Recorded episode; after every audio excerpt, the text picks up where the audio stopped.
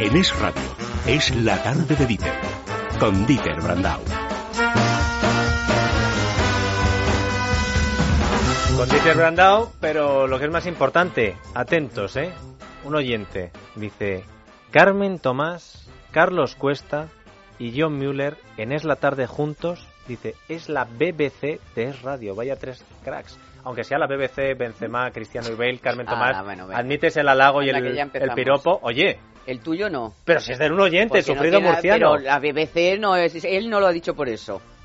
Bueno, entonces va a ser la BBC por... Bodas, bautizos y comuniones, ¿Eh? la mítica. Claro. Ay, cómo son los de la Leti, qué crecidos murciano. están. Carmen Tomás, buenas tardes. Buenas tardes. Carlos Cuesta, buenas tardes. Muy buenas. John Mueller continúa con nosotros. Buenas tardes. Abonado- abonado. Hay quien lo eche.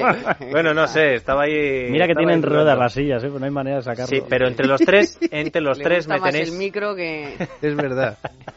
Se llaman peor que la BBC.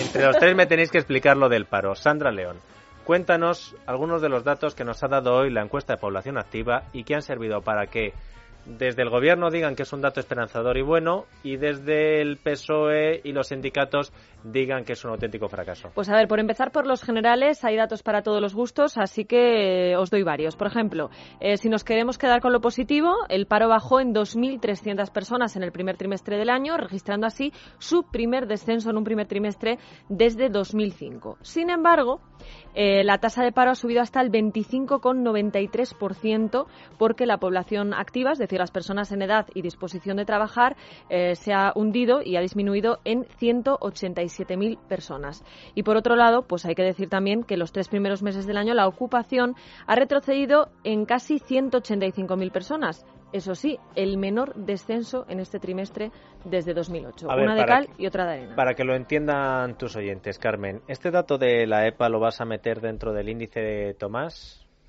Eh, de momento no. ¿Te ha decepcionado? Porque el ¿Te par... No, no es que me haya decepcionado, es que el, el empleo es la última variable que mejora en, en un ciclo que va mejor y es también, al igual que es también el último en empeorar. Es decir, nos, nos empezamos a enterar de que aquí había por cientos de miles de parados cuando la crisis ya llevaba dos años casi. Entonces, vamos a ver. Yo no voy a hacer ningún acto de fe positivo sobre esto. Yo solo digo, y no hay más que ver el gráfico de libertad digital, pues que mi- las cosas iban así y ahora ha cambiado un poquito la tendencia. Mira, solamente un dato por comparar. Si ahora se han creado 2.300 empleos, en el mismo trimestre de 2008 se destruyeron más de 800.000. Entonces, ¿estoy contenta? No. ¿El gobierno debería estar contento? No. Eh, ¿Hay un cambio de tendencia que habrá que ver si se va consolidando? Pues también. Ahora, negar que entre 2.000 y pico y 800.000 no hay una mejora, eso es, es que es evidente. Y en O este sea, contexto que nos ha explicado también Carmen Tomás, ¿el dato para ti es bueno o es malo, Carlos? Es decir, con todo lo que ha dicho puede Carmen. ¿es eh, mejor de lo esperado, peor de lo esperado? ¿Tú, cuando lo has visto hoy, te lo esperabas mejor el dato? Vamos a ver, yo creo que desde el punto de vista, lo que voy a decir va a sonar raro, desde el punto de vista de paro no es malo, desde el punto de vista de empleo es muy malo. Lo voy a explicar, vamos a ver. Desde el punto de vista de que la reforma laboral, que se ha convertido en una especie de Putin y todo el mundo dice, no, eh, la reforma laboral, no, la reforma laboral está funcionando y se está frenando la destrucción de empleo. Pero es que el gobierno, cuando aborda el tema laboral, tiene dos facetas. Una, bajar la destrucción de, de- perdón, una, bajar eh, la tasa de paro. Dos, facilitar la creación de empleo. Lo que está demostrando este dato es que la parte de facilitar la creación de empleo no ha empezado. Porque para facilitar la creación de empleo tú necesitas incentivos fiscales y en vez de incentivos fiscales tenemos un bombardeo impositivo. Por lo tanto, no se puede crear empleo. Los sobrecostes que tenemos son brutales. Entonces, la reforma laboral sí está funcionando, porque pese a no tener esos incentivos, se está bajando la destrucción de empleo. Pero claro, cuando tú miras lo que ha pasado con la población activa, que se reduce en un año en 424.000 personas, es una Ha barbaridad. ido también mucha gente. ¿Pero por qué se van? Porque no hay Muchos- incentivo a la creación de empleo. También son inmigrantes. Que se O sea, tú, en. España vamos a tener un problema gordísimo y ya estamos viendo cuál es. No se puede mantener una estructura de gasto tan brutal con tan poquita gente trabajando. Ahí. Es que ese es el problema. Entonces, hasta que no se aborde el tema del mercado laboral en sus dos facetas, paro y empleo, en vez de abordarlo exclusivamente en paro, que es lo que le han dejado a Fátima Báñez. A Fátima Báñez le han dado la posibilidad de ir adelgazando eh, la tasa de paro y lo está haciendo. Ahora la cuestión es que nos den incentivos fiscales para que las empresas salgan a flote. Eh, yo creo que la EPA es decepcionante antes que nada, ¿no? Porque efectivamente los mensajes de Luis de Guindos, que en marzo habló de que el crecimiento era mucho más habló del crecimiento, ¿eh? Y, Carmen tiene razón. El último parámetro que se recupera es el empleo. Eh, el, el, crecimiento era más fuerte de lo que se creía y tal.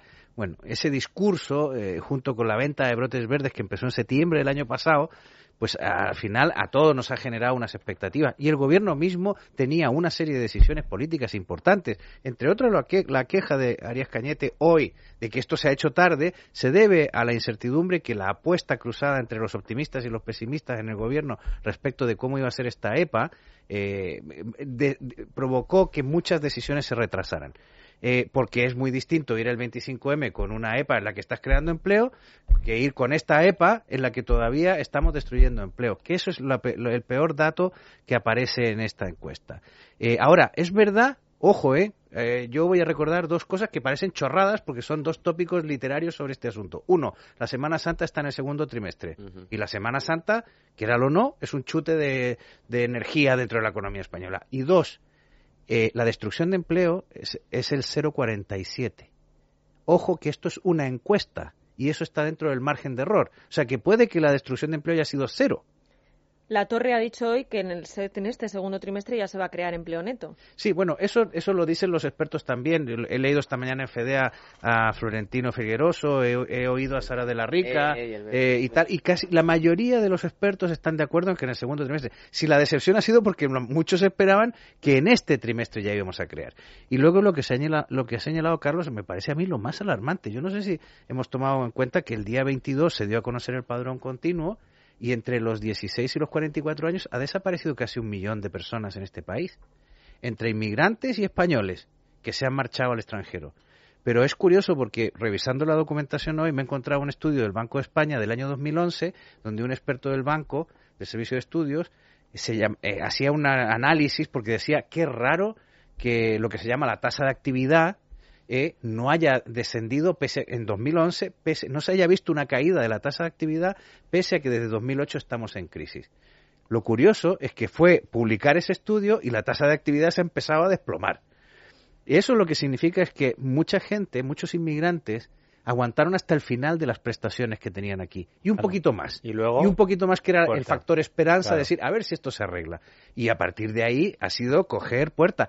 Eso, cuando la tasa de actividad de un país se desploma de la manera que se está desplomando la nuestra, que en Estados Unidos ha ocurrido también, pero ya la recuperaron, eh, cuando, cuando la, tasa, la tasa de actividad es la pérdida de toda esperanza, es la chiate ogni esperanza que está en la puerta del infierno porque eso pone en cuestión la sostenibilidad del estado de bienestar, de los compromisos respecto de las pensiones. Todo eso se pone en cuestión si tu tasa de actividad se hunde. Porque todo eso hay que revisarlo. Porque la tasa de actividad más es demográfica, no es, económica. Claro, es que hay que revisarlo. O sea, es que no nos queremos dar cuenta de que aquí no nacen niños y la gente, gracias a Dios, cada vez vivimos más, vivimos mejor y además toda la gente que se está incorporando ahora a las pensiones cobran pensiones muy altas. Entonces, se ha juntado, se ha juntado todo. Yo, de todas maneras, a mí lo de ponerse en plan de hoy la gente que los jóvenes que se van por ahí, mira, esto era como los que se van de Valencia a, Barcelona, o sea, la gente que vaya donde, a donde tenga una esperanza y o le dé la gana o quiera irse por ahí a ver mundo y no sé qué. No, no veo ningún problema en eso y no porque yo tenga uno fuera. O sea, yo creo que la gente que haga lo que le dé la gana y se mueva por donde quiera. Lo que hay que solucionar es, son los problemas que tenemos nosotros. El problema no va a ser ahora que los jóvenes se van a, a, Inglaterra y de paso aprenden inglés y no sé qué, porque les dan un buen sueldo y un buen trabajo. O sea, yo creo que ese no es el problema, lo tenemos aquí y lo tenemos que solucionar aquí. Pero mira, y lo que habéis dicho de Cañete, que yo estuve anoche con él en la 13, Cañete lo que ha dicho, y, yo, y, vamos, yo creo que es el programa, un programa de gobierno son cuatro años. ¿no? Él está convencido, por supuesto, de que van a bajar los impuestos y antes de que acabe la legislatura, que en la legislatura se va a cumplir. O sea que entonces es para el siguiente programa de gobierno. claro, claro, si se bajan después de cuatro años, ya no es para este programa de gobierno, es para el siguiente. No, claro. si presentan la declaración, de, o sea, si presentan la rebaja de los impuestos que no va a ser solo la rebaja de los impuestos, que va a tocar todo, o sea, es una reforma eh, que va a ser amplísima, que va a tocar todo. Y es que además, si no, es, o sea, si la reforma se limita a bajar el IRPF, eh, no, aquí que no hacemos nada. Entonces, si lo hace ahora en octubre, pues sí, será para entrar en el 2015. Por lo tanto, ya no lo estás compaginando con las mismas medidas de recorte que has tenido. Pero si es que aquí yo creo que nos podemos invertir lo que queramos. Vamos a ver, Oye, la economía, la econo- o sea, tú que- tienes, nos ponemos en el caso de un empresario, monta su empresa, ¿tiene crédito hipoteca, tiene un crédito de, de un banco? No, no se le da crédito. Es bueno que vaya bajando ese endeudamiento, vale, pero tiene que buscar un sitio en el que financiarse, vale. Como primera vía para financiarse lo que tendrá que tener es líquido. Si tú le subes los impuestos, tiene menos líquido. Por tanto, le incrementas todavía más la necesidad de financiación. Vale, si además resulta que para contratar dos personas que necesita le has subido un 15, un 20% la carga fiscal de esas dos personas, todavía necesita más dinero para montar su empresa. Resultado, no la ha montado. Pero, si ahora- poneros- O sea, ahora que hay que bajar los impuestos y en eso Sí, estamos claro. totalmente de acuerdo. No, los impuestos y el gasto público. Claro, si Porque no lo puedes ahora hacer. los datos estos que han presentado de déficit del Sí. Estado, sí, muy bien, pero también ha subido algo el gasto. Claro, creo que ha subido. sí. Y ha subido la, el Pero escuchadme un segundo. Estabas hablando, ponte en el papel. Ponte tú en el papel de una persona que se quede en el paro, como las eh, 5.900.000 que dice la EPA. Que habrá ha- que ver también si son 5.900.000. Pon cuatro Que yo lo millones, pongo en cinco cues- millones. Yo lo pongo en cuestión. Y que dice, bueno, pues para salir del paro me voy a hacer un curso de formación. Porque me han dicho que formarse está muy bien, que no me quede parado. En el estricto término del concepto parado. Y cuando van a recibir esos cursos de formación se encuentran cosas como las que nos va a contar Sandra. Pues sí, porque en la primera parte del programa hablábamos con una malagueña que se llamaba Isabel. Nos contaba que ella hizo un curso de peluquería, que a pesar de que el material estaba supuestamente financiado por la Junta, se lo hicieron pagar a ellos mismos de su bolsillo que presionaron a los alumnos para que rechazasen los contratos a los que se habían comprometido eh, a realizar y que, en definitiva, pues a pesar de haber hecho hasta tres cursos, no aprendió nada de nada. Yo no he aprendido nada. Y verás, yo no me considero una persona torpe. Es que no dan para más. O sea, yo he hecho ya dos o tres cursos y juro que jamás en la vida porque hombre, es pérdida de tiempo. Yo estoy casada, tengo hijos, tengo una familia. Nosotros teníamos el horario de 4 a 9 y los sábados de 9 a 2. Y si había fútbol, ese sábado no lo saltábamos. Que no hubo por parte de, de la Junta ninguna inspección que viniera a controlar si íbamos bien, si íbamos mal, si se nos había dado todo el material, si había algún problema. Digo yo, que no ha sido uno, han sido tres. Y de los tres puedo hablar barbaridades. Bueno, pues este es el caso de Isabel, pero no sé si os acordaréis de que la semana pasada Pedro de Tenas sacaba a la luz también el caso de Javier, era un desempleado que en el año 2010 se apuntó a un curso de elaboración de productos cárnicos y que denunciaba que casi todos los profesores pues estaban allí para pasar el rato, para hablar de todo menos de los que les tocaba, hasta de política sindical, y él tampoco aprendió nada y tampoco consiguió el contrato que le prometieron. que el que no ha estado parado nunca no sabe lo que es. Tú sabes, no te puedes hacer ni idea la impotencia que tiene una persona cuando tiene cuarenta y tantos años, como es mi caso, y que vea que no encuentra nada en el mundo laboral. Y esta gente se ceba en eso, o sea, está buscando a energúmenos o a como nosotros que traguen. ¿Quién se beneficia? Ellos, porque ellos realmente, al fin y al cabo, no arriman el hombro para que el trabajo se inserte en el mercado laboral. Ellos van a trincar los 80, los 90, los 100 o las cuatro pesetas, les da exactamente igual. Y luego se levantan por la mañana y se miran al espejo y dicen, soy el rey del mundo. Lo que es es un chorizo, hablando claro y pronto. Un tío que hace eso es un chorizo. Y lo digo aquí y lo digo en un, eh, en un juzgado y lo digo delante de él. Estos Eh. eran los dos casos que nosotros eh, teníamos previstos para contar hoy a la audiencia, pero también nos ha llamado un oyente a nuestro contestador, nos ha dicho que él ha llegado a hacer hasta 10 cursos, creo que era en Córdoba, si no me equivoco, entre, por un lado, en comisiones obreras y por otro, en la empresa privada. Dice que la empresa privada no ha tenido nunca ningún problema, pero en comisiones obreras esto era lo que sucedía. jamás pasó un inspector por los cursos. Eh, se han terminado, se han otorgado los diplomas y, y no ha habido control de ningún tipo. Carmen. Mira, vamos a ver. La, pelu- la peluquera, Sí. que conozco el caso, eh, la, la peluquera que se suponía que era... la- Isabel, sí. la- no, no, la que daba los Ah, cursos sí, a Isabel. sí, sí. Vale, la que empresa que Gema. daba... Gema, IA, o AI, no me acuerdo ahora. Bueno, es igual. A esta señora le firmaron 10 años. O sea, te quiero decir que a ti no te evalúa nadie. O sea, a ti ya de entrada te dan un contrato por 10 años. Que por cierto, creo, me suena algo así, como que eran 2 millones de euros al año.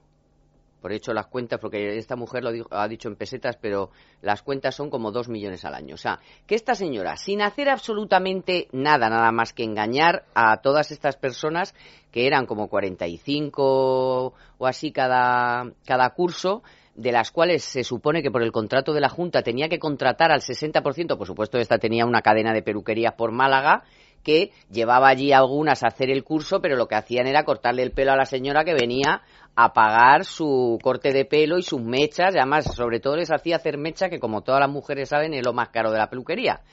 Y esto solo te hacían las del curso, aparte de pagarse sus cosas. Bueno, pues claro, eh, la cuestión es que si a ti te hace, o sea, si se hace un contrato de 10 años en el que nadie te evalúa nada, te sueltan los dos kilos al año sin que nadie te mire nada. Es que esa es la raíz del problema, o sea, el que y este y este hombre dice que son unos es un chorizo, bueno, el que da el curso, el que coge el dinero y el que se lo da, porque aquí sin la junta, sin la connivencia de la junta, no hay no hay no hay posibilidad de, de- de que haya fraude. O sea, si a ti la, la junta, que es la que te tiene que dar el dinero, no te mira, no te controla, se lo da a amiguetes, eh, son el del sindicato, el del PSOE, el del otro, la cuñada, la suegra, la tal y la cual, como está saliendo, porque es lo que está saliendo, pues aquí la Junta, que es esto de que la señora Díaz se vaya de rositas como si ella primero acabara de llegar, segundo no tuviera nada que ver con esto, y la Junta fuera una víctima. No, no, la Junta es cooperador necesario para todo este fraude, presuntamente. Pero tú fíjate los casos que hemos escuchado de gente de gente que ya tiene unos años y que decían, claro, como aquello era una estafa, como eh, te decían, bueno, pues puedes venirte, te, te firmamos el papelito y te vas a la playa. Y dice, y había gente joven que decía, pues bueno, pues mira, pues paso el rato. Dice, pero yo, dice, yo tengo dos hijos. El otro decía, yo tengo 45 años. No, nuestra en- amiga, perdona, la peluquera puso una denuncia en la Sí. Junta y no la hici- hicieron ni Sí, puñetero no, sí, caso. sí, ella la que decía, dice, Ah. pero si es que yo no vengo aquí para pasar el rato ni que Ah. para que me firmen un papel, vengo aquí porque me quedo en el paro y quiero ser peluquera. tener una y fue tres cursos, Carlos. Mira, el, el otro día nosotros entrevistamos a, a uno de los que había dado los cursos en, en Andalucía. Y él lo dijo claramente, dice, esperaos que hasta ahora se está hablando de los cursos presenciales. Dice, cuando entremos en los cursos online, y nos decía él, no os podéis imaginar lo que es eso. Eso ha sido un auténtico cachondeo, o sea, no se ha dado ni un maldito curso. Tan virtual como la empresa. Claro, el curso, se inscribían todo nombres falsos, se cogían listados de gente a los que se les apuntaba, se hacía figurar los cursos y te llevabas el dinero. Oye, estábamos hablando antes de qué es lo que hace falta para crear empleo. Lo primero que hace falta es bajar los impuestos. Es imposible con esta carga crear empleo. Bueno, 2.500 millones de euros más o menos después de los recortes se está dando en políticas de supuesta creación de empleo. Oye, ¿a alguien se le ocurre una política mayor de creación de empleo que en vez de darle bolsas de dinero a los sindicatos se las demos a la gente para que pueda montar negocios? Pues eso se llama bajada de impuestos. Entonces, eso se puede hacer y Bueno, es cuestión recorte. simplemente de atreverse. Recorte de Claro. la partida dedicada a eso, que se acabe con que las comunidades autónomas lo administren, que se acabe con que el Estado no tenga ningún control ya sobre ese dinero que pasa a la comunidad autónoma. Pues si es que es una farsa, o sea, yo, yo me imagino, si una empresa está deseosa de crear empleo, oye, lo que hace es ponerse directamente en contacto con el INEM, que para algo tendría que servir el INEM, en vez de estar paseando papeles, y les dice, oye, necesito tantos. Y en el momento en el que tú detectas que hay una demanda de empleo, creas la demanda de empleo, pero ya perfectamente planificada sobre los empleos reales que se van a demandar. No te lo inventas tú. Entre En el Delphi- 3 y el 7% de la gente que ha dado un curso ha encontrado algún empleo. En Delphi les El daban 3%. cursos de Bueno, es jardinería japonesa. el de- Y iban al zoo, Claro, a bodegas sí, de el Osborne. Y dices, oye, en, en Cádiz había una gran demanda de jardinería japonesa para Sí, darles Eso lo publicó tu Ah, el hombre, mundo. Cádiz, cuánta risa habremos hecho con la Ya. famosa Con Osborne de- y el Sí, zoo. Exacto, y Y los vídeos que le ponían por la tarde. Y nunca se de- nunca nadie desmintió aquella información de hace ya por lo menos cuatro o cinco años. Hombre, Fue eso, el ¿no? problema es que yo creo que el gobierno vio claro que eso era un lío y de hecho ha cortado todo lo que es políticas activas de empleo. Y, de, y parte de nuestra bronca tradicional entre Alemania y España es porque Merkel siempre dice que tiene que haber más políticas activas de empleo y, y en- y, claro, es que tal como lo tenemos montado es imposible, porque eso se va directo al desaguadero de, de, o, de, o privado o, o de los sindicatos y, o de la patronal, ¿eh? no excluyo a nadie, porque la. COE lo mismo que, lo- que UGT y comisiones. Nadie da un curso aquí que valga para algo. Eh, yo siempre le he propuesto a la ministra Fátima Báñez que la única política de empleo que realmente resultaría, activa de empleo que resultaría, es que los parados, quienes cobran la prestación o el subsidio de desempleo, reciban clases de inglés obligatorias. Totalmente. Y eso sería inmediatamente una mejora de la productividad de esos trabajadores. Y si no, como estabas con el tema hoy alemán, el alemán tampoco viene mal. Bueno, pero el alemán es una lengua casi muerta, Dieter. Eso. No, pero bueno, Sí, el alemán, pues díselo, pues díselo el a chino, los que- Algo, El que sea. sea, algo, el chino, el inglés, No, el, el el- chino el- sí. el alemán, algo, que Pero joder, que la gente haga algo. alemán, esas lenguas tienen menos futuro. El castellano es la lengua europea que tiene más futuro. Pero ¿sabes lo bueno de eso además? ¿Sabes lo bueno, sabes lo bueno de la idea? y de la idea la traducción en Bruselas. que tu idea Müller no es solamente porque aprendan inglés, sino también porque eso, oye, en cierto modo serviría también de un control de la gente. O sea, vamos a ver, el desempleo Claro sí. no es una forma de estar en la Pero vida. es que esa El es la otra clave no es por la que no funciona la formación, la Bueno, política bueno, es activa. eso, claro, es porque que- la gente, tú sabes la picaresca que hay. Ahora es a un drama, ahora es un drama, pero ahora no se puede decir lo que yo voy a decir. Pero yo he llegado a oír a gente decir, oye, es que yo como nunca he estado en el paro, eran otros momentos. Quiero ¿eh? saber lo que es eso. Eh, pues no, o sea, pues nada, yo me voy a, me voy un, año, me dejo el- Escribir un libro. dej- ha dejado el curro y se ha ido un año al paro porque no había estado nunca en el paro y está en el paro, pues cobras y no trabajas. Genial, ¿no? No, vamos a ver, o sea, eso era en otro momento, ¿eh? Ahora no me quiero Yo conozco algún caso de ir a escribir un libro que Hay y gente que lo está pasando muy mal, totalmente de acuerdo, pero lo estás pasando muy mal, pero eso no te impide pasarte todos los días por un sitio hacer algo.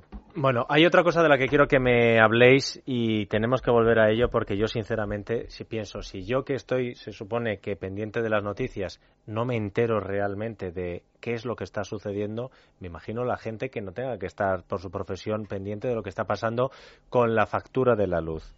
Hemos escuchado ahora una tarifa plana para un año de 600, 700 euros, una cifra que a algunos consumidores les ha dado la vuelta al corazón. Dice, si esto es lo plano, ¿qué será lo curvo? Hombre, 600 euros que, claro, las compañías justifican en que, bueno, pues el precio de la estabilidad, no vas a tener sobresaltos, sabes lo que vas a pagar, no tienes que preocuparte. Pero claro, hasta el propio regulador reconoce que es un precio mucho más alto que ese precio horario que establece el nuevo sistema de tarifas. Bueno, pues como seguramente, aunque solo sea por ahorrar, eh, muchos tendremos que acogernos a este nuevo sistema, ojo porque hay quien se ha propuesto hacernoslo comprensible y ayudarnos a consumir de forma inteligente.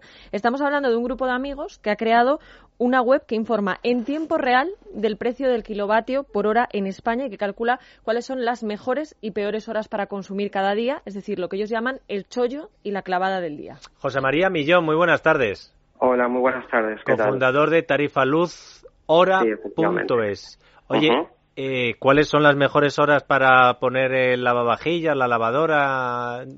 Cuéntanos. Bueno, pues eh, depende. Eh, hay un patrón que sí parece que, que se produce que se produce semana tras semana y de madrugada, la- o algunas horas de la tarde, pues sí es verdad que vemos que los precios de la, de la electricidad pues eh, son más baratos y bueno, luego a, lo mejor a la hora del desayuno o, o a la hora de la cena, pues ahí es cuando tenemos la clavada, ¿no? Eh, o no sea, el peor momento, el peor momento para tirar de la luz, ¿cuál es? Es, es que depende, depende del día, Eso porque como cada día se hace una nueva subasta, se compra eh, según la demanda y la oferta, pues hay nuevos precios. Y se ha Eh, hecho mucho, perdona, y se ha hecho mucho sol y mucho viento, peor todavía. Claro, porque entra lo más caro. Pues eh, sí, seguramente. Eh, lo que por lo que llevamos viendo hasta ahora eh, es cierto que la hora más cara suele ser eh, la hora de la cena, de 9 a 10. Eh, pero eh, la semana pasada, por ejemplo, hubo algunos días que sí nos dimos cuenta de que esta tendencia se invirtió y, y bueno, eh, nos, nos vuelve un poco locos, ¿no? ¿Y el Entonces, peor día de la semana cuál es, eh, José María, si se sabe? Bueno, suelen suelen ser los, los peor día, el peor día de la semana suele ser en realidad eh, martes, miércoles. o En general, los precios suelen ser más más elevados de lunes a viernes. Sábado y, sábados y domingos, pues sábados y domingos, pues sí sí que notamos un ahorro. Pues eh, José María Millón, cofundador de Tarifa Luz Hora.es, muchas gracias, un abrazo. Mm, De nada, un saludo. Oye, al final vamos a tener que estar pendiente de si la reno... ¿Qué, qué? A ver, Carmen, ¿qué puede hacer la gente que haya escuchado que la tarifa plana es de 600, 700 euros al año?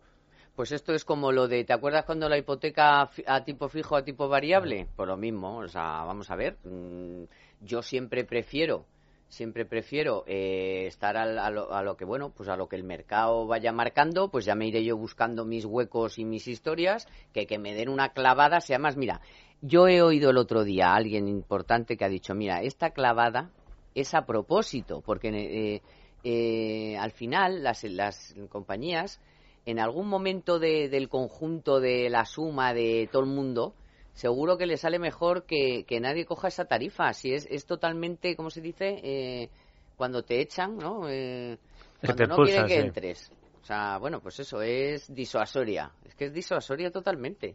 Yo creo que la gente se tiene que relajar un poco. El que tenga algo de dinero se pueda poner en casa dentro, claro que lo veas. El contador es súper este fenomenal. Y tampoco ponerse histéricos, porque es que, claro, esto es como el que está mirando el Euribor todos los minutos. Pero John, ¿tú recomendarías a la gente que se haga una tarifa plana de 700 euros, por no. ejemplo, al año? No lo sé, tendría que estudiarlo. La verdad que tendría que, que habría que calcular. Supone, supone así de media como 100 euros más al año para todo la lo que es fijo, es que Sí. todo lo que es fijo, yo porque No, voy a te tener creas, que porque- pagar a- Hombre, si, eh, el 4% ahora de hipoteca, Sí, cuando pagando que el vamos- 1. Sí, pero estás asumiendo, cuando, cuando coges un coste variable en hipoteca, estás asumiendo un riesgo y un elemento financiero que a lo mejor no tendríamos que asumir con tanta facilidad. De hecho, ahora mismo, ayer me explicaba un profesor de finanzas, me decía, ahora mismo es el momento perfecto para ser para dejar de ser procíclico y decir que es el momento de coger un crédito al tipo fijo. eh, de cara al futuro, porque como hemos vivido 20 años de continuas bajadas de tipos, pues ya va siendo hora de que esto se acabe. La verdad que si ahora el Banco Central Europeo subiera los tipos de interés, nos crujiría a todos.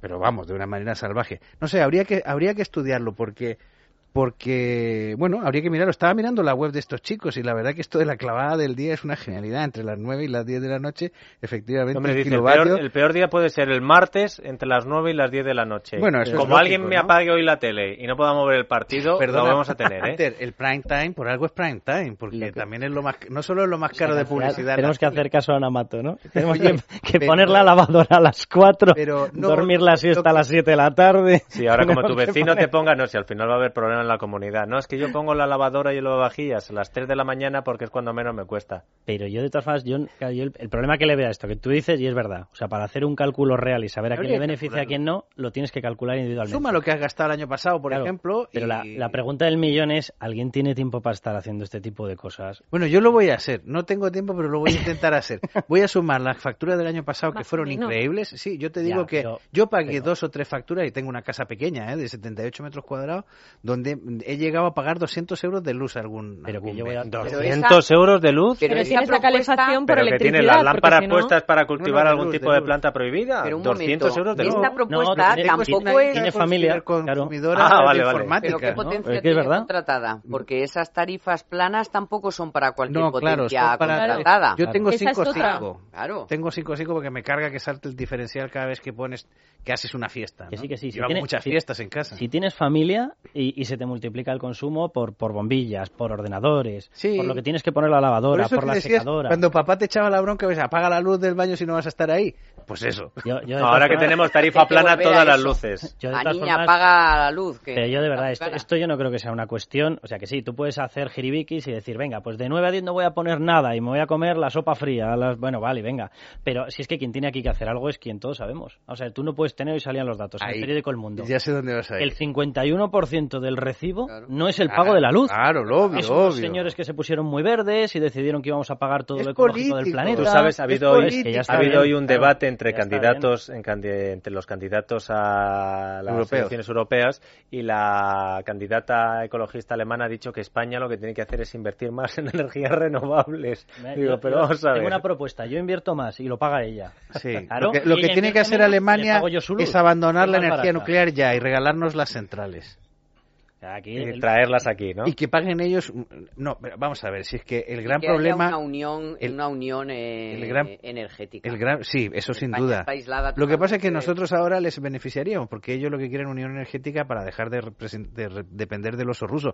Pero tenemos un problema, y, y aquí la tarifa fija, plana, lo que sea, el problema se Todos llama la caras. tarifa Soria, Claro. que en, en- en representación de todos los políticos que han fabricado este monstruo que es Sí, la pues tarifa eléctrica. Se llama tarifa Sebastián, perdóname que te diga. Bueno, o sea, Sebastián, tarifa Soria, o Clos, o tarifa como le Soria quieras es el poner. que está intentando a ver cómo asume Pues no lo la ha tarifa conseguido. Sebastián. Hombre, Pues no lo ha conseguido. Pero es que no veas cómo lo dejó la Ya, ya, tarifa ya, pero Sebastián. él, ¿eh? él incluso alguna cosa la empeora. Porque Originalmente que si se había, tarifa había un elemento de mercado dejó de existir. Bueno, No, Sebastián, pero- sí, pero- bueno, Sebastián se ha quitado ahora del medio, Sebastián pero... se ha quitado del medio. sí. Claro, ahora, ahora todo el sí. mundo se quita del medio. No, pues aquí- vamos A ver, que tenemos que hacer una... Pero el auténtico fue Clos. A ver, Déjame, muy rápido. que remata, hablamos, Carlos. que hablábamos antes del empleo. Uno de los principales problemas ahora para generar empleo en la industria es este coste de la luz. Claro que sí. Y uno de los problemas de competitividad del país. Todo lo que nos hemos bajado los sueldos ya se lo ha comido la subida del coste energético. Y cuando nos sobra, que nos sobra a mogollón luz, cuando hay mucho sol y mucho viento, que no os riáis, cuando nos sobra esa luz, no podemos hacer nada con ella, porque segu- por Europa no la podemos vender a Marruecos. Tampoco podemos lleva- transportarla a otro Y lugar cuando donde sobra lo luz, paguen. los españoles salen a la calle y nadie falta- consume Y electricidad. cuando nos falta no podemos Te has dicho cómo era en- eh, tarifa Soria, ¿no? Sí. Por eso le llamamos iluminada ZP. Línea directa, Sandra. Pues sí, os están buscando. Realmente Línea Directa está buscando a todos los que tienen o tenéis. No levantes las manos. Carlos Cuesta, 15 puntos del carnet de conducir, pero eso sí, para algo bueno, para daros el mayor descuento que os haya hecho jamás. Solo tenéis que hacer clic en consultatuspuntos.com, mandar el comprobante de los 15 puntos y ya está. Pagaréis menos que nunca en vuestro seguro de coche o moto. Solo tenéis que llamar al 902-123-536. 902-123-536. Línea Directa, una compañía de Bank Inter. John Müller, muchas gracias por haber estado aquí. Eh, Gracias a ti por invitarme. No, no, sí, como dice Carlos Cuesta, te gusta más el micrófono que a... Lo dijo, lo dijo Carmen. Ah, Carmen, Yo que a- le conozco. Carlos es que a amigo. Bale el balón, pues oye, si quieres seguir con nosotros, porque vamos a escuchar ofertas de empleo y luego el caso de un No que emprendedor. coge. No, que tengo mucho trabajo, tío. ¿Cómo era, Sandra, lo de no salpiques? Eh, sí, una pegatina para los niños y no tan niños, eh, pues sepan dónde tienen que apuntar cuando van al Hombre, baño. qué gran invento. Pues quédate, John, quédate.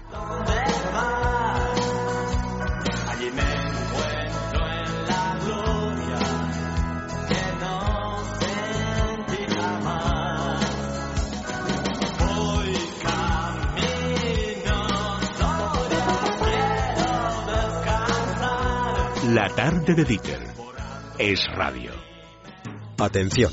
¿Sabías que en España más de 140 personas mueren cada día por causas asociadas al tabaco? Desde Japón llega Riempipe, un revolucionario método con el que dejará de fumar en un mes de una manera gradual, sin ansiedad y sin romper drásticamente sus hábitos. Riempipe reduce progresivamente la cantidad de nicotina inhalada hasta permitirle dejar de fumar sin esfuerzo. Cientos de miles de japoneses no pueden estar equivocados. Infórmese en el 91 351 9989 o visite riempipe.es.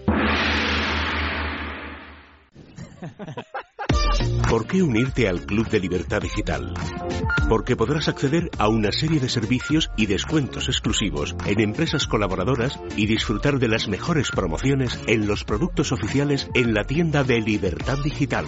Porque ayudas al crecimiento de un grupo mediático e intelectual del que ya formas parte como lector de libertaddigital.com y oyente de Es Radio. Y porque ahora los socios del club tienen acceso directo a Orbit sin coste adicional.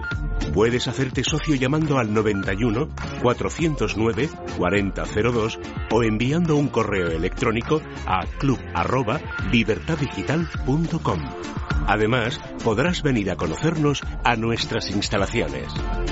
Infórmate 91 409 4002.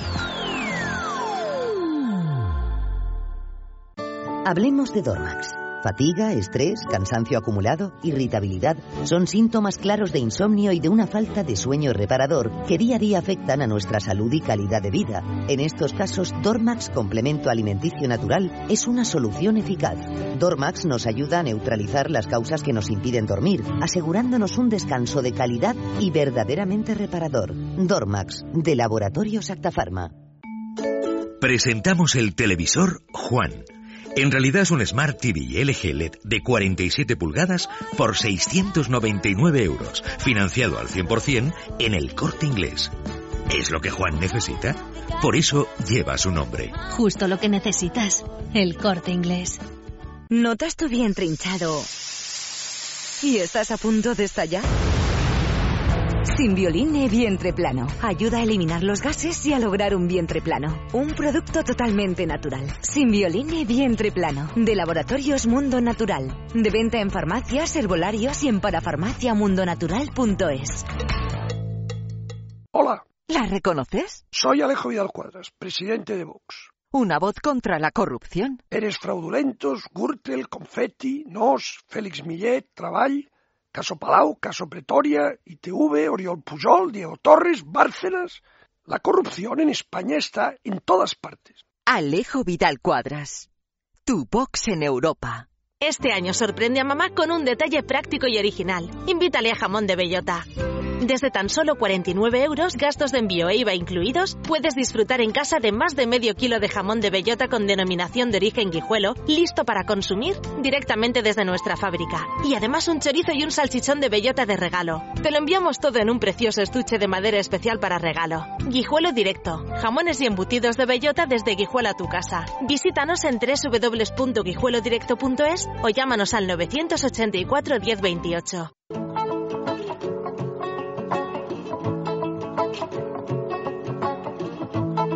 La tarde de Dieter es radio. Voy caminando hacia el final del túnel, voy buscando aquella luz que me cure y me Bueno, buscando aquella luz. eh, ofertas de empleo. Sandra, adelántanos algunas. Por cierto, todas las direcciones donde hay que mandar luego el currículum, meterse a ver cuándo es eh, la selección, las vamos a poner en nuestra cuenta de Twitter, arroba es la tarde, también en nuestra cuenta de Facebook, pero si ustedes dicen, oye, ¿y cómo era? Métanse en la cuenta de Twitter y ahí pueden encontrar todas las ofertas de trabajo que les vais diciendo Sandra en esta, no media hora, 20 minutos que nos quedan. Yo de momento os doy dos titulares. ArcelorMittal, por ejemplo, tiene previsto incorporar a 100 trabajadores antes del 30 de junio y a otros 100 a lo largo del primer trimestre de 2015 para reducir la alta carga de trabajo que actualmente soportan los empleados de Asturias. Y en Cataluña se buscan, atención, 150 socorristas con título para trabajar en hoteles, playas y parques acuáticos. Eh, tienen que saber inglés, se valorará también ruso y al menos un año de experiencia. Bueno, y si a lo mejor no tienen Twitter o lo que sea, pues nos llaman por teléfono, pero en Twitter lo van a tener todo. Bueno, vamos ahora, Carlos Carmen, con el primero de nuestros emprendedores. Eh, tiene niños pequeños en casa y a lo mejor no tan pequeños. Escuchen porque les va a interesar esto. Bueno, pues estamos hablando ahora sí de ese negocio que se llama No Salpiques, que es una empresa que vende unas pegatinas para el baño muy especiales, porque a priori muestran un dibujo, pero cuando entran en contacto con la orina, pues cambian. Y claro, pues esto puede ser un aliciente para que los peques, y como decía Dieter, los no tan peques, apunten bien y no tengamos que ir luego limpiando por todas partes. Y por qué no, para que los niños que están dejando el pañal vean que ir al baño puede ser algo divertido. Sus creadores, hay que decirlo, pasaron hace unos meses por un programa de televisión española que tal vez recuerden, que se llamaba Tu Oportunidad, y consiguieron 200.000 euros de uno de los Business Angels que participa como jurado. Ahí es nada, y ya están revolucionando su negocio con el objetivo de traspasar nuestras fronteras. Sergi Grimao, director comercial de No Salpiques. Muy buenas tardes. ¿Qué tal? Buenas tardes. ¿cómo Bueno, y el que viera el programa ya sabía del piquito de oro y de la labia de Sergi, que al final le dije a uno, mira, yo no te voy a apoyar en el proyecto, pero si te quedas en paro, aquí tienes mi tarjeta y que te contrato. ¿Y cómo os va ahora con No Salpiques? Porque esto suena un poquito así como a- de aquella manera, pero creo que está funcionando muy bien, ¿no? Sí, la verdad que hace dos años que, que salimos al mercado de una forma pensando que el, que el negocio sería uno y bueno, un poco adaptándonos a, las- a lo que el mercado nos ha ido dictando. Y la verdad que sí, que suena como algo divertido, conseguimos la satisfacción de, de poner un producto nuevo y que además siempre siempre despierta una sonrisa, ¿no? Con lo cual en los días que corren pues es una satisfacción, la verdad. Sergi, explícanos qué tipo de dibujos, no nos expliques otras cosas, pero explícanos qué tipo de dibujo tienen las pegatinas para que atraigan. Sí, no, no, básicamente tenemos distintas líneas en estos momentos. Tenemos una línea más infantil con dibujos más divertidos, que es básicamente donde estamos centrando la atención, porque como bien decía Sandra, las pegatinas son un, un- un refuerzo positivo a, a convertir algo que es el, el pipi en sí, que es algo siempre algo como, como bueno, pues sucio, eh, feo, ¿no? A convertir el pipi en algo divertido y especialmente a los papás en, en ese proceso de, de, de quitar el pañal al niño o a la niña, ayudarle con, con el refuerzo, con, con, con el hecho de ir a ver algo que al niño le apetece hacer eso como un juego, ¿no? ¿Colección niño papás niña- tenéis o no? ¿Perdón? Colección Colec- papás tenemos. sí, colección a papás tenéis. Te lo voy a explicar después de esta. bueno, Entonces, aquí ahí lo- como... Ay, perdona. No, no, tranquilo. Lo podemos utilizar tanto en el orinal como, como en, el, en, el, en la taza del váter en una, en una fase posterior, ¿no? En, en los niños. Entonces ahí hemos hecho un estudio que demuestra que la pegatina reduce hasta la mitad del tiempo en que, en que el niño necesita quitarse el pañal, porque es muy divertido y porque, bueno, tiene esa recompensa de ver la imagen oculta. Eso por, por un lado. Eh, para los papás también, cuando nacimos, en la parte más divertida, pues tenemos algunos, algunos, eh, algunos eh, modelos más, más para adultos, ¿no? Incluso tenemos una línea erótica que la tenemos un poco ahí escondidita, que, bueno, que, que para la parte de, de hostelería, pues bueno, hace que tengamos casi un striptease particular, ¿no? Pero eso es anecdótico en este caso, prácticamente. Bueno, aquí como Carlos ha sido en esta pregunta más padre de niño pequeño que otra cosa, te haré, te haré yo la pregunta de que hace siempre Carlos, que es la de cómo habéis, mm, o sea, qué dificultades habéis tenido para de todo tipo, de tipo de impositivo, de, de tipo administrativo, de tipo, eh, pues eso, de, de dificultades que os habéis encontrado para poder montar vuestro, vuestro tinglao. Bueno, eh, España no destacaría por ser el país que más facilidades pone a los emprendedores, ¿no? No hace falta que yo lo vaya a descubrir aquí, ni lo vaya, ni lo vaya tampoco a reivindicar, ¿no? Es un, es un hecho que, que ser emprendedor de España es un, es un deporte de riesgo, ¿no? Tanto por los bancos como por el gobierno. Aquí lo dejo, aquí me escucha. Bueno, pero ¿y cómo lo has logrado tú? Pues lo hemos logrado pues con mucho tesón, con mucho empuje. Mis compañeros que son los inventores, que son Rudy Ross y Adam Martínez, que son dos, dos socios, son los que lo inventaron. Yo me incorporé muy poquito. Pues bueno, se montó la empresa siguiendo todos los trámites eh, habituales. Y después eh, la dificultad extra que tenemos nosotros es que nuestro producto es nuevo. O sea, si tú vendes leche o vendes sillas, la leche puede ser de soja o descremada, y la silla de madera o de acero. Pero cuando vendes un concepto nuevo, que es una, es una pegatina para ir al baño, tienes que explicarle muy bien a la gente de qué se trata. ¿no? Entonces, nuestra mayor dificultad ha, radi- ha- radicado en poner algo nuevo en el mercado y hacerlo entender a la gente en nuestra comunicación. ¿no? Por último, Sergi, ¿dónde se compran? En estos momentos podéis visitar nuestra web en www, eh, www.nosalpiques.com y luego ahí podéis ver tanto puntos de venta como la tienda online. Pues muchas gracias, Sergi. Solo una cosa, aprovecho, hablabais de, de ofertas de empleo, también tenemos un apartado ahí que es hacerse distribuidor. Para la gente en el, en el sector de Oreca buscamos gente para poner las pegatinas en el mercado, en toda España.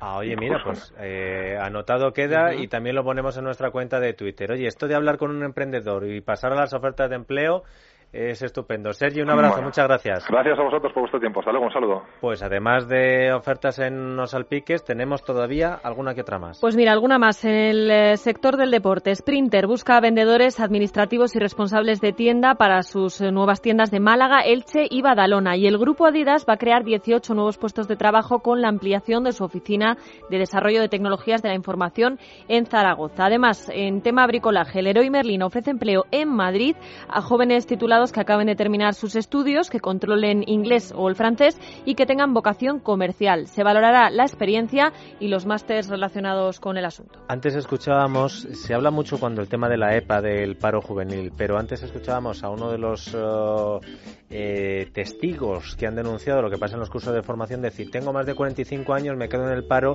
y para mí es un drama y no admito bromas en este sentido. Bueno, pues nuestro siguiente emprendedor pertenece preci- precisamente a ese segmento de edad. Sí, se llama José Manuel, tiene 56 años y al quedarse en el paro tuvo que replantearse su vida porque, bueno, pues como decimos, es una edad complicada. Así que ni corto ni perezoso se lanzó a la aventura de emprender y hace unos meses ha abierto en Calahorra La Colada, un local donde cualquiera puede ir precisamente a eso, a hacer la colada. Y ojo, porque este tipo de negocios están resurgiendo en todas las ciudades y además con mucho éxito. José Manuel Jimeno, dueño de La Colada en Calahorra, muy buenas tardes. Hola, muy buenas tardes. ¿Y por qué de entre todos los negocios posibles decidiste montar La Colada? Bueno, básicamente porque fue el que más me impactó, el que más me gustó. Después de ver varias opciones, esta fue la que en un momento dado dije, esta es la que tiene que ser, la que nos gustó, vamos. La colada. ¿Y la qué- colada. La colada es una lavandería, es una Pero, lavandería... cuenta- Hmm. Pero cuéntanos, o sea, que por, por qué se supone que habría que ir a la colada en vez del resto? Porque estáis en un sector que es- tú te bajas a una calle y es una cosa abrumadora. Tienes, tienes cuatro en, en un radio de 200 metros. Sí, pero bueno, lo que es el tema de lavandería como nosotros tenemos, no. Y concretamente en Calahorra es la única lavandería que, que existe de estas características. Pero por eso, por eso, cuen- por tu claro, cuenta. cuéntanoslo. No, pero es que te lo haces tú, o sea, no es que llevas las cosas al A la americana. No, no, no, es un A la americana, ¿no? Tú vas con tu bolsa de ropa sucia. Como vemos en las películas metes americanas, Una sí. moneda, te pones el gel, vamos, el gel, el, lo que... Ahí Ay, va, se, se nos nos ha, se nos ha cortado. No, es que eh, yo es algo que me ha sorprendido eh, meterte por el centro de Madrid y de un- unos meses aquí, ¿verdad, Sí, sí, Sandra? sí. Ha aparecido cantidad de negocios donde, eh, como en Estados Unidos, yo decía, ¿y por qué no tienen la...? Oye, pues porque hay gente que no puede tener lo- la lavadora en casa, porque la luz, estamos hablando de 700 euros al mes, y que ahora llevas tú la ropa, metes la monedita y tan Y además, claro, te dan ellos el- los productos y de todo, y claro, te puedes ahorrar un dinero, y sobre todo si tienes que lavar, yo que sé, una colcha, una manta. ¿Cuál es el perfil, José Manuel? Buenas tardes de nuevo. Hola, perdona. ¿Cuál es el perfil de tu clientela, más o menos? Hay de todo tipo de gente, absolutamente de todo. Desde desde ama de casa, desde señoras mayores que ya no les apetece para nada esas prendas grandes, lavarlas en la bañera como se hacía antaño, eh, con su correspondiente secado que, y sus problemas, hasta gente joven, eh, gente que viene a lavar la ropa de, su casa, en fin, la verdad es que es un amplio perfil. Eh, ahí cabe de todo tipo de gente, ¿eh? absolutamente de todo. ¿Y tenéis, aparte del lavado, eh, incluís el secado también? Sí, efectivamente. Nosotros tenemos unas lavadoras que funcionan con auto, como autoservicio, con moneda, eh, digamos, de gran capacidad, y luego también nos ofrecemos el secado de esas prendas. Y con ello, pues, eh, damos un servicio, la verdad que muy, muy económico también, porque los, los lavados son muy, muy rentables y muy económicos para el público en general. ¿Creéis que está muy asociado al momento de crisis o que puede ser un negocio que cambiemos un poco la mentalidad y ya la gente, pues por falta de tiempo, por falta de espacio, Por, claro, por falta de ganas. por falta de ganas, sencillamente, eh, o, o básicamente- ahora está muy asociado a- al momento de crisis? Y... Yo, yo, el momento de crisis evidentemente también influye, porque tú ten en cuenta que hay otro otro aspecto de, de- de otro tipo de, de- de lavanderías, voy a decirle, sin, sin menosprecio de esto, porque evidentemente no se puede comparar una lavandería a una tintorería, pero, pero este servicio que tú ofreces eh, es para prendas grandes básicamente, con lo cual eh, no sé cómo decirte, eh, en una tintorería pues eh, se les escapa un poco el precio. Oye, José Manuel, imagínate sí. que nos está escuchando alguien que tenga más de 50 años y que se ha quedado en paro recientemente o que ya lleva algún tiempo sin encontrar empleo. ¿Tú qué consejo le darías? Hombre, la verdad es que es, es duro todo, ¿eh? Porque al no, el no encontrarte sin, el encontrarte sin trabajo es muy complicado, sobre todo con estas edades. Lo que pasa es que es que hay que tener paciencia, hay que encontrar realmente algo que sea eh, motivador. Cogerte ahora, por ejemplo, cualquier negocio así porque sí, pues tampoco creo que sea interesante. Yo creo que he encontrado un tipo de negocio que a mí me funciona, me hace feliz, me hace, me realiza personalmente y, por otro lado, claro, también entiendo que las inversiones son importantes y eso hay que mirárselo mucho. Mi consejo, pues es seguir peleando, seguir mirando, porque y, y sobre todo que eso tiene que buscar uno, ¿eh? Porque es muy difícil en nuestras edades encontrar un trabajo que te llamen por tu cara bonita, por decirlo así, o por tu currículum. Cuando tienes gente joven, con menos sueldos, etcétera, etcétera. José Manuel Jimeno, dueño de la colada. Muchas gracias y mucho ánimo. Bueno, gracias a vosotros también por llamar. Lo que hay que hacer es mirar a ver dónde ponen una la colada y pones al lado la planchada. Y hacer el, el servicio completo. Sí, porque yo, fíjate, yo preferiría que me planchara Hombre, a lavar. Te lo digo en serio, ¿eh? Sí, lo que pasa es que hay mucha gente que no puede ni siquiera lavar. Bueno, este domingo, Día de la Madre, se va a realizar la campaña Rosas contra el Olvido con el objetivo de recaudar fondos para acabar con la soledad de las personas mayores. Tatiana Barrero es directora de la Fundación Amigos de los Mayores. Tatiana, muy buenas tardes. Buenas tardes. Y la pregunta que siempre hacemos a la gente con iniciativas solidarias, ¿cómo podemos ayudaros? Pues hay distintas formas de ayudarnos a aliviar la soledad que, que viven cada vez más personas mayores en, en las ciudades como Madrid.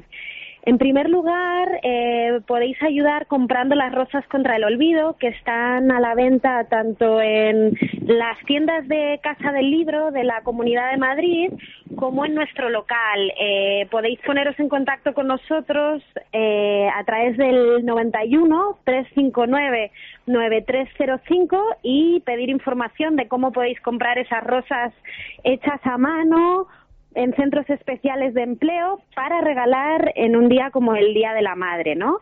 Además, podéis apoyarnos de distintas formas, pues desde haciendo una aportación económica, por pequeña que pueda parecer, con la suma de todas mantenemos la continuidad de nuestros proyectos de acompañamiento afectivo y también, bueno, pues habrá personas que estén dispuestas a regalar su tiempo, ¿no? Haciendo labores de acompañamiento o apoyando las distintas actividades que tenemos en marcha. Para la gente que esté pensando en hacer voluntariado, pues también sería una opción, ¿no?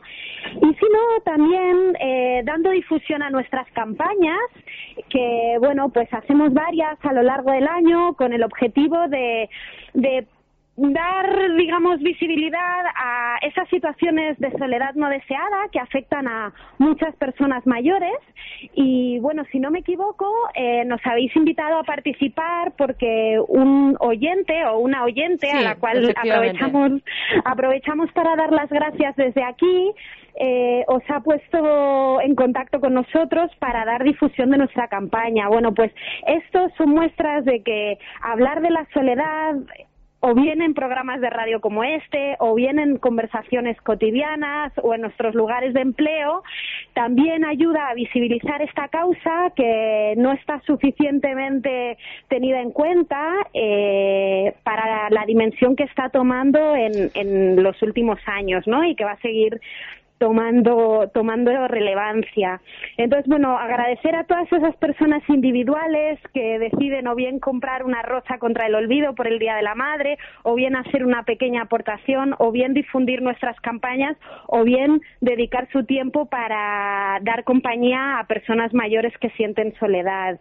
Al final, la suma de todas estas personas eh, es la, mm, digamos, la clave para, para aliviar estas situaciones de soledad y ayudar a las personas que están en esta situación a, a enfrentarse de forma activa a esta, a esta, a estos sentimientos de soledad y ampliar su red social. Pues estaremos ahí, Tatiana, cada vez que tengáis una iniciativa como esta, contad con nosotros. Un beso muy fuerte. Muchas gracias. Eh, si, si puedo decir eh, nuestra página web, Pero por si supuesto, alguien quiere consultar más información, es eh, www.amigosdelosmayores.org.